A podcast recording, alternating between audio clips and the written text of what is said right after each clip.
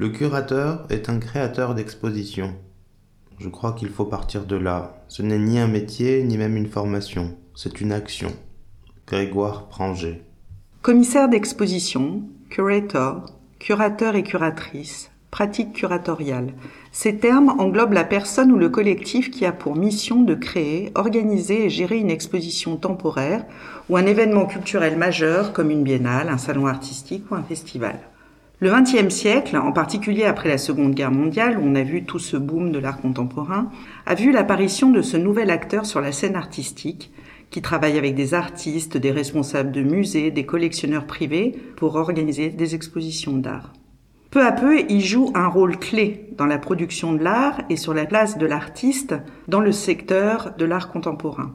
Depuis 20 ans, on voit se développer de nombreuses formations qui proposent des programmes d'études en curatoring, axés sur le développement du rôle du commissaire dans le tissage de liens entre l'art, les artistes et le public, ainsi que sur l'importance des expositions en tant qu'espace clé pour les approches de l'art contemporain par la société. Donc le curateur est maintenant un fait dans le monde de l'art. Il est omniprésent et semble indispensable ayant aussi un rôle de communicant, médiateur, manager et bien d'autres choses. Mais surtout, c'est à lui qu'incombe le rôle de construire une exposition, de réfléchir sur la mise en scène et en espace des pratiques artistiques. Le commissaire d'exposition peut être un institutionnel comme un artiste, un historien de l'art ou un critique d'art. Sa mission, nous raconter une histoire, nous proposer un point de vue avec un argumentaire qui articule les œuvres entre elles. Il est aussi en quelque sorte le médiateur entre son propos et les artistes.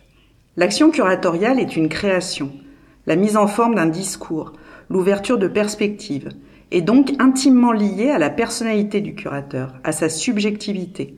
Il est l'auteur de l'exposition et développe donc un langage qui lui est propre, ce qui implique la question du style. On reconnaîtrait presque la patte du curateur. C'est pourquoi le dispositif d'exposition montre un parti pris, toujours, une tension ou conflit entre artistes, œuvres, lieux d'exposition et curateurs ou commissaires. Ce nouvel acteur reçoit pas mal de critiques.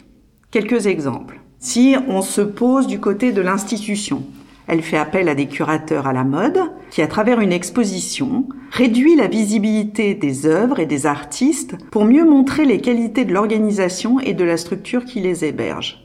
En gros, c'est l'institution qui est sur le devant de la scène et pas forcément le curateur et encore moins les artistes. Cette approche est souvent justifiée à cause du tournant entrepreneurial des institutions qui sont devenues tributaires d'impératifs économiques, financiers ou administratifs. Il y a le curateur qui essaie de faire entrer telle ou telle œuvre dans son propos. Il veut absolument l'artiste X avec l'œuvre Y, donc quitte à distordre son discours ou l'œuvre présentée. C'est ce qu'on appelle l'instrumentalisation des œuvres, où on utilise celle-ci comme illustration d'un propos défini par le commissaire.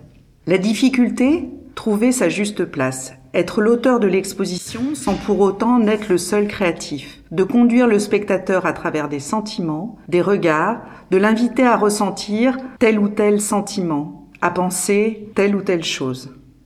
Je ne peux envisager une seule seconde une exposition de groupe sans organisateur. L'organisateur existe et doit continuer à exister. Je ne remets pas en cause leur existence, mais leur façon d'exister. Daniel Buren.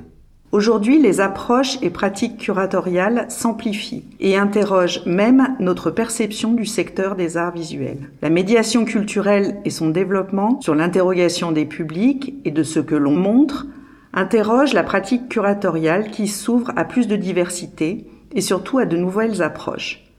Par exemple, toute la question de l'art numérique, de comment on le montre, de comment on l'expose et de comment il peut rentrer en résonance avec d'autres pratiques. Il y a aussi la remise en question de l'espace, de comment on montre telle ou telle œuvre. Ainsi, l'exposition, vue comme une seule activité d'accrochage et d'installation artistique, se déplace vers un ensemble de moyens qui met en espace une réflexion artistique.